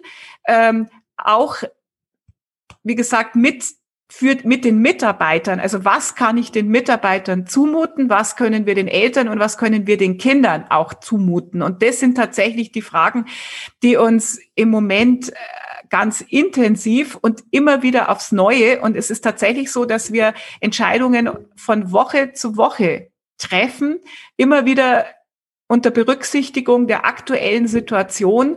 So, was machen wir? Was bieten wir an? Ich würde mich natürlich immer am liebsten am Fingernagel aus dem Fenster im zehnten Stock hängen. Es gibt aber Mitarbeiter, die einfach, wie gesagt, große Ängste haben. Und da ist es, geht es darum, jede Woche oder jeden Tag einen Weg zu finden, dass den Kindern gut geht, dass wir diese Familien versorgen können, dass aber auch die Mitarbeiter einfach für sich äh, einen Rahmen finden, wo sie sich wohl und noch sicher fühlen und wo sie nicht einfach auch äh, das Gefühl haben, man nimmt sie nicht ernst oder man, äh, man wertschätzt sie nicht oder man nimmt ihre Ängste auch nicht wirklich ernst genug. Gibt es sonst noch Fragen oder Sachen auch jetzt unabhängig von Corona, die du dir immer wieder stellst? Also für mich äh, ist natürlich langsam die Frage, wie kann ich diese Einrichtung so aufstellen, dass sie auch irgendwann mal ohne mich funktioniert. Und das an zwei Stellen. Das eine, das ist, äh, wenn, also wir kriegen ja unterschiedliche Zuschüsse und das möchte ich schon betonen, äh, dass wir äh, mit den Ämtern und Behörden sehr, sehr gut zusammenarbeiten und die sich richtig Mühe geben. Und das Problem liegt nicht an den Ämtern und Behörden, sondern das Problem liegt daran, dass wir halt nicht in diese Schubladen passen. Also die können für uns keine Gesetze brechen. Und meine Finanzierung ist ein richtiges Flickwerk äh, sozusagen hier mal ein bisschen und dort ein bisschen und da was. Und wie gesagt, die Landeshauptstadt München ist uns gewogen, das Land Bayern ist uns gewogen. Also die tun, was sie können, aber die sind gebunden. Und diesen Zwischenraum zwischen den Angeboten, den fülle ich einfach mit Drittmitteln. Also ähm, und ähm, da ist natürlich schon die Frage, wenn ich nicht mehr da bin und mit dieser Leidenschaft, was dann doch den meisten Spendern gefällt, dass sie sehen, da ist jemand, der will wirklich äh, dieses Geld ganz, ganz sinnvoll einsetzen. Ähm, was passiert, äh, wenn ich jetzt tatsächlich irgendwann mal doch in Rente gehe? Und da kann man nicht anfangen, drüber nachzudenken, wenn man 67 ist, sondern da muss man einfach schon äh, mindestens ein Jahrzehnt vorher anfangen. Und das sind natürlich die Fragen, wie kann sowas übergebbar werden? Wie mache ich so ein Projekt stabil? Ja, wenn ich nicht mehr als Gründerin, die immer alles macht, sich für alles zuständig fühlt, wenn ich wegfalle, wie kann das für einen Nachfolger sozusagen machbar sein? Und da habe ich jetzt wirklich auch schon angefangen, äh, die Einrichtung umzustrukturieren, also dass nicht mehr alles bei mir hängt, sondern das auf Bereichsleitung einfach verteilt. Ähm, das ist das eine, die, finanzielle Geschichte. Ich war beteiligt an der Stiftungsgründung, wo wir eben aus den Erträgen ein regelmäßiges Einkommen für die Zukunft generieren können. Also das habe ich gemacht. Es ist aber auch so, dass die Frage ist, was was kann ich tun, damit die Idee nicht verloren geht? Also ich habe ja in den 26 Jahren immer wieder erlebt, äh, dass man versucht hat, mich zu überreden, dass ich doch ein Regelangebot mache, also etwas mit gesetzlichen Vorgaben, wo es dann eben dann auch eine gesetzliche Finanzierung gibt. Und ähm, wie kann ich die Idee, die Gründungsidee erhalten? Ich will nicht, dass diese Einrichtung irgendwann ein Hort wird, ja, oder, oder ein Schultagesheim oder ein Kindergarten, sondern ich will, dass diese Einrichtung Lichtblick bleibt mit dem, mit der Idee tatsächlich eine Lücke zu schließen, immer den unbequemen Weg zu verfolgen und das zu machen, was es halt nicht gibt.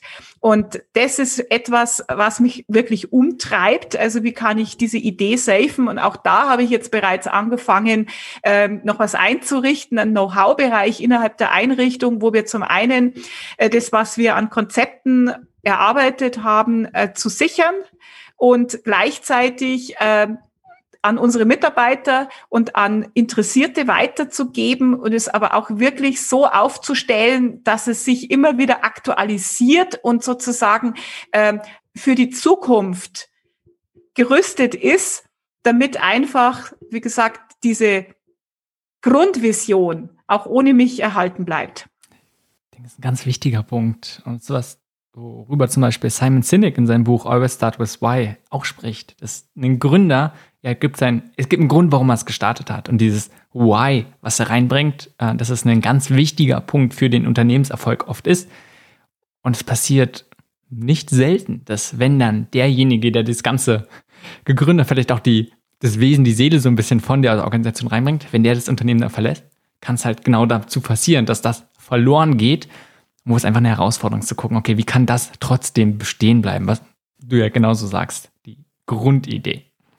Ja, es geht mir auch gar nicht darum, dass alles so gemacht werden muss, wie ich das jetzt wollte, ja, sondern aber ich möchte, dass sozusagen immer zu schauen, was wird gebraucht. Und das zu liefern, zu bedienen, das den Menschen möglich zu machen. Also wenn die was ganz was anderes brauchen in, in 10, 15, 20 Jahren, wie das, was ich jetzt im Moment anbiete, dann soll mir das recht sein, ja. Aber es muss das sein, was gebraucht wird und nicht das, was von offizieller Seite äh, finanziert wird. Also das ist so wirklich das, der Kerngedanke. Das andere, was du ja meintest, zu sagen, okay, wie kannst du dich auch rein von den Abläufen immer mehr vielleicht rausziehen, dass es nicht alles von dir abhängig wird. Einfach damit, ja, irgendwann, du wirst wahrscheinlich nicht ewig in, in, dort einfach sein und die Möglichkeit haben, dass alles von dir abhängig ist. Gleichzeitig ist es, glaube ich, sowieso ein wichtiger Schritt, dass man das immer mehr schafft, dass ja deutlich weniger von einem abhängig ist, deutlich weniger von dir abhängig ist. Alleine damit, dass du wieder Möglichkeiten hast, vielleicht andere Sachen voranzubringen, dich darauf zu fokussieren kannst. Ja, ich glaube, dass Qualität halt auch immer dadurch entsteht, dass man einfach neue Einflüsse aufnimmt. Und irgendwann werde ich einfach auch alt sein. Und es gibt also wir haben einfach junge Mitarbeiter, wir haben sehr junge Mitarbeiter und da merke ich jetzt schon einfach auch eine Altersspanne zwischen mir und meinen Mitarbeitern und Kollegen. Und ich glaube, dass es wichtig ist, immer wieder neue Ideen aufzunehmen und die Haltung von einer jüngeren Generation, weil sonst, äh, ich habe das Bild schon mal gebraucht, sonst versteinert das Ei. Also das soll nicht sein, sondern das soll etwas Dynamisches sein, das soll etwas sein, was am Puls der Zeit ist. Und dazu muss man auch bereit sein, neue Impulse aufzunehmen und Dinge zu verändern und anders zu machen. Auch anders zu machen, als ich es vielleicht selber tun würde, wenn ich jetzt sozusagen das ausführende Organ wäre. Und ähm, das versuche ich also systematisch auch zu ermöglichen in der Einrichtung. Also ähm, ich bin wirklich wild entschlossen, also nicht äh, bis zum Schluss dann an Dingen festzuhalten, die mir wichtig sind, die aber nicht mehr gebraucht werden oder die nicht mehr also einfach der Zeit entsprechen, sondern ich hoffe, dass ich sozusagen, wenn es soweit ist, mich sukzessive wirklich rausziehen kann. Also ein bisschen habe ich ja schon angefangen, das mehr zu verteilen, aber ich mache mir da, das ist jetzt tatsächlich etwas, wo ich wirklich einen Plan mache. Ja, wie kann ich diese Einrichtung Einrichtung übergebbar machen? Wie kann ich sie hinterlassen? Und wie kann ich vor allen Dingen die Qualität und die Aktualität sicherstellen, auch wenn ich immer älter werde? Guter Punkt. Was ist es in dem Bereich auch wieder, an dem du arbeitest, wo du das Gefühl hast, das wird am häufigsten missverstanden? Also es ist tatsächlich so, im ersten Semester soziale Arbeit kommt irgendwann der Satz, äh, den Klienten dort abholen, wo er steht. Das Dumme ist, dass keiner weiß, wo das ist. Also wir Sozialpädagogen bilden uns ja immer ein, zu wissen, was für unsere Klienten gut ist. Das Problem ist, dass unsere Klienten oft andere Vorstellungen haben.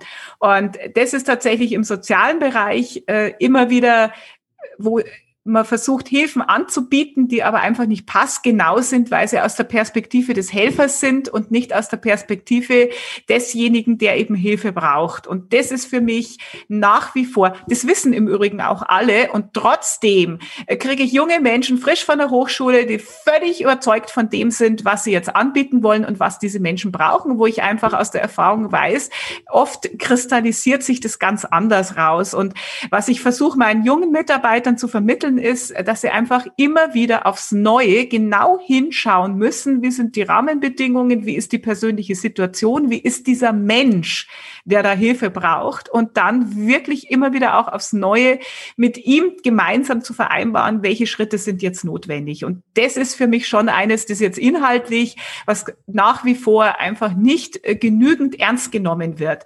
Und wenn Sie jemanden fragen, natürlich hole ich meinen Klienten da ab, wo er steht. Na, da also das ist überhaupt nicht meine Erfahrung, sondern es ist wirklich so, dass ich denke, die wenigsten wissen, wo die Menschen, die wir hier betreuen, wo die stehen, weil sonst gäbe es ja mehr passgenaue Hilfen. Wobei wir wieder bei dem Thema wären, ne? Empathie, was wir vorhin schon hatten und wie wichtig es ist und etwas, was ich ja gezeigt habe, was du sehr viel mitbringst und was vielleicht auch einfach dann dazu geführt hat, dass du sagst, okay, darum machst du es mal komplett anders. Darum probierst du, sie dort abzuholen. Genau das ist es ja eigentlich, was du tun willst oder tust. Wenn wir wieder noch mal ein bisschen einfach von, von einem anderen Bereich dieser, nennen wir mal diesen sozialen Bereich und angucken. Was hast du das Gefühl, ist einer der schlechtesten Ratschläge, die in diesem Tätigkeitsbereich immer mal wieder gegeben werden? Also einer der schlechtesten Ratschläge, den du immer mal wieder hörst? Geht nicht. Also der schlechteste Ratschlag ist geht nicht. Also was nicht geht, wird geschoben. Nein, das ist wieder diese Bedarfsfrage. Ähm, man soll sich einfach nicht zu schnell von der Idee abbringen lassen. Ja. Vielleicht gibt es wirklich in irgendwelchen Bereichen tatsächlich, was weiß ich, was räumliche Grenzen oder personelle Grenzen. Also auch ich habe zum Beispiel ein Problem, äh, dass wir sehr wenig Fachkräfte haben in München. Ja, wir exorbitanten Fachkraftmangel und wenn ich Stellen nicht besetzt habe, dann muss ich natürlich mein Programm so umgestalten, dass wir mit dem Personalschlüssel, den wir jetzt eben anbieten können, auch äh, sozusagen ein passendes Programm dann durchführe mit den Kindern. Ähm, aber dieses Schnelle geht nicht, das man so oft äh, bei Vorgesetzten, bei Trägern, bei Ämtern, bei Behörden kriegt. Also das ist so ziemlich der schlechteste Ratschlag. Und es ist ein Ratschlag, der auf der anderen Seite, wenn man sich selbst sagt, okay, hey, es geht schon, irgendwie ist wieder, findet man eine Lösung, irgendwie geht schon, sagt sich das so leicht. Und wenn wir dann wieder dabei sind, es kommen irgendwie alle möglichen, ja, Herausforderungen, denen begegnen. Es gibt vielleicht Misserfolge dann kann man immer wieder probieren, sich zu sagen, okay, ja, es geht schon, geht schon irgendwie. Aber wie schaffst du es oder was hilft dir dabei zu identifizieren, zu sagen, okay, du machst jetzt den richtigen Schritt in die richtige Richtung?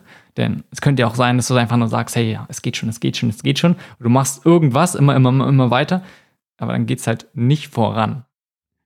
Also ich mache da auch kleine Schritte. Also es wäre ein Fehler zu denken, es geht immer mit sieben Meilenstiefeln voran, ja, sondern man muss einfach manchmal auch mit kleinen Schritten in die richtige Richtung zufrieden sein. Also wenn ich nicht mein komplettes Angebot realisieren kann, so wie ich mir das vorstelle, dann realisiere ich halt so viel, wie jetzt im Moment gerade möglich ist. Es ist jetzt ganz typisch für die Corona-Phase. Ich habe normalerweise ein offenes Haus mit vielen Begegnungen, mit vielen Veranstaltungen, wo sich auch Gruppen mischen. Das geht halt jetzt alles es nicht, dann backen wir eben kleinere Brötchen. Ähm, also das ist äh, wichtig und, und auch in jeder Situation stecken Möglichkeiten. Vielleicht muss man einfach sozusagen ein Stück umdenken, ja. Also äh, man muss wirklich ja, auch mit kleinen Schritten zufrieden sein und man muss auch bereit sein, dann auch mal vom Plan abzuweichen. Manchmal ist ein Umweg der Weg ans Ziel. Und auch hier schon wieder einfach mal wieder diese kleinen Schritte machen, flexibel sein, nicht nur zu sagen, okay, wo geht's hin, sondern zu sagen, ey, wie, wie kann man irgendwas tun, was zumindest in die richtige Richtung ist. Und selbst wenn es ein Umweg ist, einfach nicht aufgeben. Ich finde es sehr interessant, dass in so vielen Punkten diese, diese Parallelen vom, was man aus dem Unternehmertum immer mal wieder hört, einfach hochkommen. Und gleichzeitig ist es ja auch eigentlich nicht verwunderlich, denn du baust vielleicht kein riesengroßes Organisa äh, Unternehmen in der Hinsicht auf, aber was du aufbaust, ist natürlich in einem anderen Bereich genau eine Art von Organisation, die ein komplett anderes Ziel hat. Nämlich nicht darum zu gehen, was ganz Großes, was möglichst viel Geld macht und was möglichst Großes, sondern zu sagen, okay, wie kannst du diesen Menschen am besten unterstützen? Wie kannst du ihnen am besten helfen? Hast du für dich trotzdem immer mal wieder so Parallelen gesehen oder siehst du dich, dass du einfach sagst, okay, du bist komplett in einem anderen Bereich? Äh, nein, ich habe schon relativ früh ähm, eigentlich schon immer auch auf die Wirtschaft geschielt. Also wie bauen sich dort Unternehmen auf? Also es war, also soziales Management kam genau ein Jahr, nachdem ich mein Studium beendet hatte, äh, sozusagen an meine Hochschule. Äh, ich habe wirklich am Kind, ich bin am Klienten ausgebildet worden, dass Sozialpädagogen eben auch wirtschaftlich denken müssen, dass sie sich betriebswirtschaftlich orientieren. Das, das waren dann damals neuere Ideen. Und äh, ich war sozusagen Autodidakt und habe dann natürlich geschaut, wie funktioniert das in anderen Bereichen. Und eines der ersten Themen, was ich aufgegriffen aufgegriffen habe, war Messbarkeit. Also in einer Zeit, und wie gesagt, das ist ja auch schon 26 Jahre her, als man noch gesagt hat, soziale Arbeit kann man nicht messen, habe ich gesagt, na also man kann da kein Fieberthermometer hinhalten, wie viel Liebe kriegt so ein Kind, aber man kann einfach Messgrößen aufstellen. Also wie viele von diesen Kindern haben ihr Klassenziel erreicht durch die intensive Förderung? Wie viele schaffen den Weg von der Förderschule zurück in den Regelschulbereich? Wie viele Kinder schaffen den Sprung in eine weiterführende Schule, ja? Oder wenn das, man auch Kinder, wo schulisch einfach nichts zu holen war, weil die Lebensumstände so schwierig waren, wo sagt, okay, wie viele von denen Kindern haben jetzt schwimmen gelernt? Also dann einfach kleinere, aber messbare Schritte. Heute ist es gang und gäbe, aber gerade in meiner Anfangsphase, wie gesagt, wurde noch diskutiert, das geht halt nicht. Und da war ich recht früh dabei und da habe ich natürlich Anleihen in der Wirtschaft und in Betrieben gehalten äh, und habe äh, sozusagen das ganz früh transparent gemacht, auch nachvollziehbar, was ist denn jetzt eigentlich der Erfolg dieser Maßnahme. Und deswegen konnte ich natürlich auch Unterstützer und Spender generieren. Und das ist übrigens noch so ein Thema, einfach miteinander reden und zwar auch äh, nicht nur mit so Sozialpädagogen, die das Gleiche machen, sondern auch mit anderen Berufsgruppen. Also ich profitiere bis zum heutigen Tag von den unterschiedlichsten Gesprächspartnern. Also wenn jemand eine Spende machen möchte, da kommen dann Manager oder es kommen, es werden auch persönliche Assistenten geschickt oder es kommen Politiker oder was auch immer. Und ich höre immer sehr genau hin und schaue mir an, wie die denken, wie die ticken und wie sie Probleme lösen und, und, und äh, lass mich entweder, ich kann da Ideen aufgreifen oder ich werde zumindest inspiriert. Also ich hole mir da so ein bisschen Schwung von denen. Okay, wenn es bei denen geht, dann könnte es bei mir auch funktionieren. Und wenn die einen Weg gefunden haben, haben, dann finde ich auch einen Weg. Und wenn es nicht der gleiche Weg ist, dann finde ich aber trotzdem meinen Weg. Also das ist sozusagen, äh, was da für mich wichtig ist. Wenn wir jetzt nicht nur auf die Zeit von damals, als du angefangen hast, mal gucken, sondern auch jetzt und diesen ganzen, erstmal vielleicht sozialen Bereich, aber wenn wir es noch weiter aufmachen, nennen wir es, ja, Bereich, wo Menschen sich probieren, etwas positiv zu verändern. Also auch alles im Bereich, neben dem Sozialen, alles im Bereich zum Beispiel Nachhaltigkeit. Gibt es dort Punkte, wo du sagst, boah, das könnte man deutlich besser machen oder wo du dir manchmal die Frage stellst, okay, warum gibt es das noch nicht oder warum wird das nicht so gemacht? Ja, auf alle Fälle. Also äh, gerade so im Bereich Nachhaltigkeit hätte ich natürlich viele, viele Ideen. Also wir haben das gerade auch als Jahresthema hier in der Einrichtung. Und äh, da würden wir schon Sachen einfallen, wo ich mir gedacht warum kommt da eigentlich auf, keiner auf die Idee oder warum wird es nicht stärker vorangetrieben? Ein bisschen muss ich da sagen, ich versuche wenn irgendjemand kommt und sich inspirieren möchte, ich versuche immer gerade Leuten, die starten, Schwung mitzugeben und Mut zu machen und auch sagen, pass mal auf, probier's einfach, du kannst mich jederzeit anrufen. Ich halte mich aber zurück, äh, mich zu sehr sozusagen zu verteilen. Wenn ich jetzt sozusagen auch noch Umweltaktivistin werde, äh, dann kann ich einfach das, was ich hier draußen mache und was ich noch vorhabe, nicht ausreichend äh, sozusagen vorantreiben. Und ich habe grundsätzlich zu allem eine persönliche Meinung und ich ehrlich gesagt, ich würde, wenn es nach mir geht, überall mitreden, aber es macht keinen Sinn. Und deswegen versuche ich mich da einfach auf ein Stück auf das zu begrenzen, was ich hier mache, was ich professionell mache und, und nicht jetzt überall meine Finger reinzustecken. Okay, wenn wir dann nicht in dem das zu weit betrachten, sondern vielleicht aber auch gleichzeitig nicht zu eng nur betrachten, was ihr macht, sondern auch wieder, sagen wir mal, in dem in der Branche so ein bisschen, wie auch immer du sie definierst, zu sagen, was wären da konkrete Sachen, wo du dich fragst, ey, warum werden die nicht so gemacht? Oder warum gibt es dafür noch keine Lösung?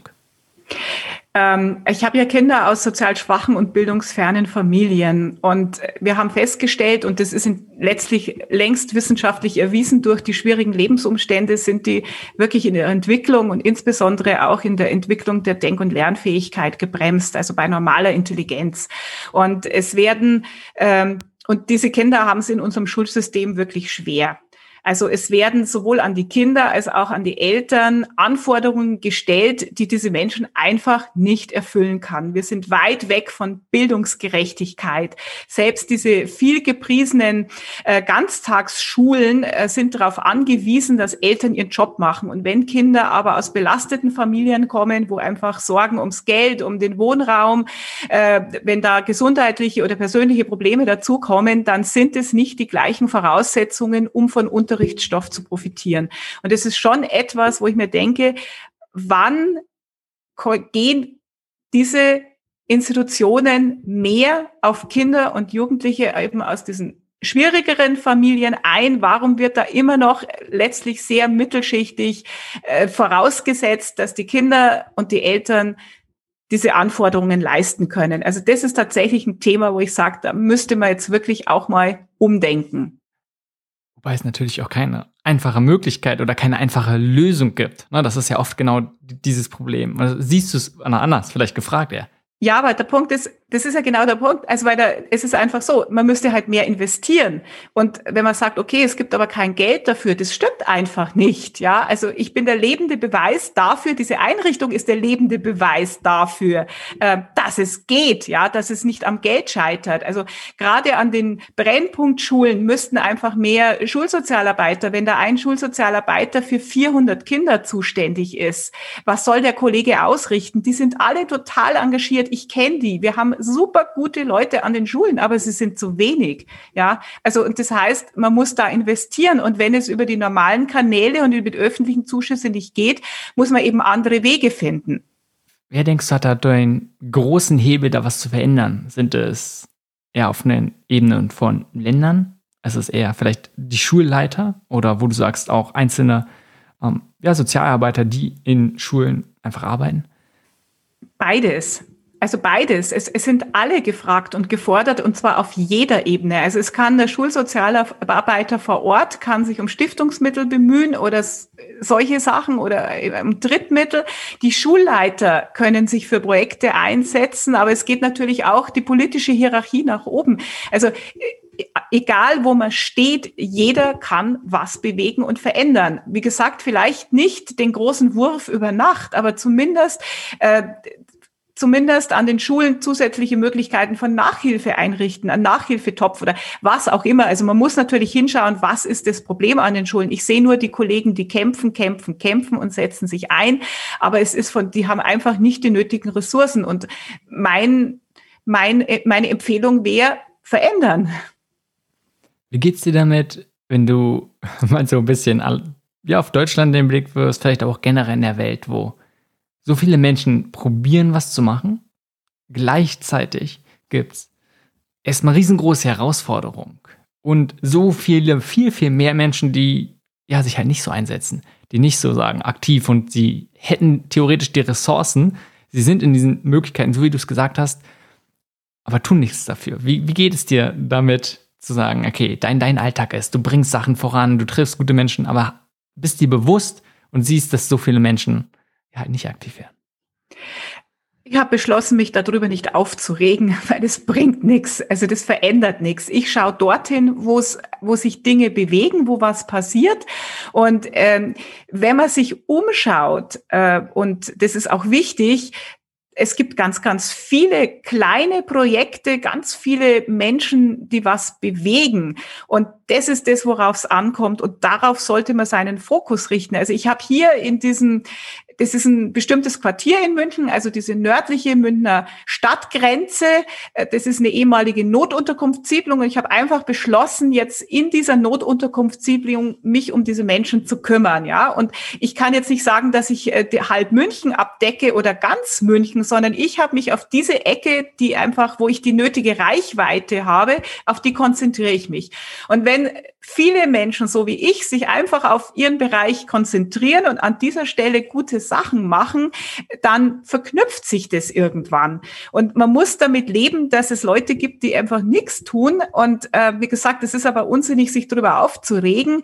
Ich würde eher das als sportliche Herausforderung sehen, sie mitzureißen. Und manchmal gelingt mir das. Und das finde ich dann immer ganz, ganz toll, wenn dann Leute sagen, okay, äh, das finde ich jetzt irgendwie so interessant. Ich glaube, das probiere ich jetzt auch mal. Und ich habe tatsächlich Spender, die später Stiftungen gegründet haben, also die mir in den ersten Jahren geholfen haben. Haben gesagt, Mensch, das das zuzuschauen, wie dieses Projekt gedeiht und wächst und wieder aus einer kleinen Idee eine Einrichtung wird, das hat mich jetzt so inspiriert, ich mache jetzt auch was. Und das ist da, wo ich meine Energie hinrichte und nicht auf das, ja, man könnte, man sollte, und es passiert aber nicht, sondern einfach, wo passiert's? Und ich, wie gesagt, für mich ist auch die Vernetzung super wichtig, dass man, ich fühle mich immer super wohl, wenn ich andere Gründer treffe und dann tauschen wir uns aus und dann putzt du auch noch die Fenster. Ja, ja, würde kein Nachfolger tun, aber aber es war halt immer so. Also und ähm, ich merke, dass mich das stärkt und inspiriert und mir wieder Kraft und Schwung gibt. Und ähm, da merkt man aber auch, dass an vielen Stellen einfach wirklich äh, hochinteressante Dinge laufen. Johanna, wenn wir jetzt langsam uns ja zum Ende kommen, gibt es noch Themen, wo du sagst, die möchtest du noch mal betonen oder generell erwähnen, wo du sagst, es sind manche Sachen, die noch gar nicht zur Sprache gekommen sind? Es gibt eine Sache, die ich gern Leuten, die starten, mitgeben möchte. Und zwar, es ist tatsächlich so, ich habe es schon angesprochen, aber ich weiß nicht, ob es rausgekommen ist. Es ist einfach, Erfolg macht nicht unbedingt beliebt. Also was mich manchmal sehr belastet hat, wenn einfach Kollegen mir dann feindselig begegnet sind, weil ich ein Projekt realisieren konnte, ähm, das ihnen nicht gelungen ist oder was auch wahnsinnig unbeliebt macht, wenn ein Vorgesetzter sagt, ja, warum funktioniert das bei uns nicht? Äh, bei der Hofmeier hat es funktioniert und so weiter und so fort. Und auch solche Situationen, ähm, auf solche Situationen muss man sich wirklich auch einstellen. Oder dass sich Leute unheimlich freuen, wenn mal was schief geht. Also äh, wenn man erfolgreich ist und gute Projekte macht und dann geht irgendwas schief, das finden alle toll. Ja, also es ist tatsächlich der Spruch, ähm, ähm, Neid gibt's, äh, Mitleid gibt's umsonst, äh, Neid muss man sich verdienen. Ähm, das ist tatsächlich so und ich kann nur raten, zum einen, sich davon frei zu machen, zum anderen, die Kollegen meinen das nicht böse, ja, sondern es ist, die, die kommen einfach manchmal in Stress, ja. Und meine Strategie war dann immer, das möglichst transparent zu machen. Ich sage, ich habe das und das und das gemacht und deswegen konnte ich das realisieren und so weiter. Meistens erkennen dann die Leute tatsächlich, okay, sie ist halt nachts noch auf irgendwelche Veranstaltungen gegangen und hat äh, für Spenden geworben oder hat dann eben äh, Öffentlichkeitsarbeit betrieben. Das habe ich nicht gemacht und deswegen habe ich natürlich dann auch eben nicht diese Spende gekriegt oder nicht diesen Zuschuss und konnte das Projekt nicht realisieren. Und für gewöhnlich ähm, beruhigt sich die Situation, aber man muss wirklich wissen, dass das für andere auch bedrohlich ist und dass das andere stressen kann. Und ähm, wie gesagt, ich war da manchmal dann sehr geknickt, wenn ich gemerkt habe, es äh, begegnet mir so eine Welle von Feindseligkeit. Ich habe schon gesagt, ich bin emotional. Das hat mich wirklich geknickt, wenn Leute dann ähm, ja nichts mehr mit mir zu tun haben wollten oder oder so ein bisschen äh, scharfe Kommentare abgeliefert haben. Und äh, aber das das ist einfach so und das beruhigt sich auch wieder. Aber diese Wunden kann man sich sparen. Hm. Ja, ein wichtiger Punkt. Und gerade wenn es einem ja darum geht, nicht nur zu sagen, okay, man möchte selbst erfolgreich sein, sondern es geht ja darum, dass man bestimmte Situationen, dass man anderen Menschen hilft. Und eigentlich ist man ja gar keine Konkurrenz, sondern ey, man hat ähnliche Ziele, wenn nicht sogar genau die gleichen. Ja, also das, das muss man, das muss man auch dem Gegenüber immer wieder. Also wir sind inzwischen sehr gut integriert, also in die Helferbasis. Also wir haben einen engen Austausch und ich achte auch sehr drauf, ähm, dass ich eben ähm, die Kollegen rechtzeitig informiert, wenn wir was Neues machen oder dass ich einfach immer wieder auch transparent mache, was meine Weggründe sind, dass ich auch transparent mache, woher ich meine Ressourcen nehme. Also Transparenz und Kommunikation, aber das ist bekannt, das ist letztlich die Lösung. Also um auch äh, gut miteinander auszukommen und sich gegenseitig zu befruchten und sich nicht gegenseitig zu behindern. Hm, war schön. Johanna, wenn man mehr über dich erfahren möchte, beziehungsweise was ihr so macht, was ist die beste Anlaufstelle? Das ist unsere Website, also www.lichtblickhasenbergel.org, kann man einfach nachschauen. Oder man kann einfach auch mal bei uns anrufen oder mir eine Mail schreiben. Wie gesagt, das ist alles auf unserer Website festgehalten. Wir freuen uns immer, und ich meine wirklich wir, das bin nicht nur ich, sondern das ist auch mein Team. Wir freuen uns von anderen Einrichtungen, von Kollegen zu hören, die ähnliche oder auch andere Projekte machen. Wir sind immer interessiert an einem Austausch. Und wie gesagt, wenn es jetzt nicht gerade Herrscharen sind und wenn wenn nicht gerade Corona ist, äh, gibt es auch immer die Möglichkeit, uns zu besuchen und sich vor Ort anzuschauen, was wir machen. Okay, voll schön. Also nochmal www.lichtblick-hasenbergel.org. Ja. Jonna, vielen Dank für den Austausch und vor allem vielen Dank für deine Arbeit. Ich danke dir. Das war Changemaker. Links zu erwähnten Ressourcen dieser Folge findest du in den Shownotes oder unter www.changemakerpodcast.de. Falls du diesen Podcast noch nicht abonniert hast, hole dies jetzt unbedingt nach, damit du keine Folge verpasst. Bis zur nächsten Folge.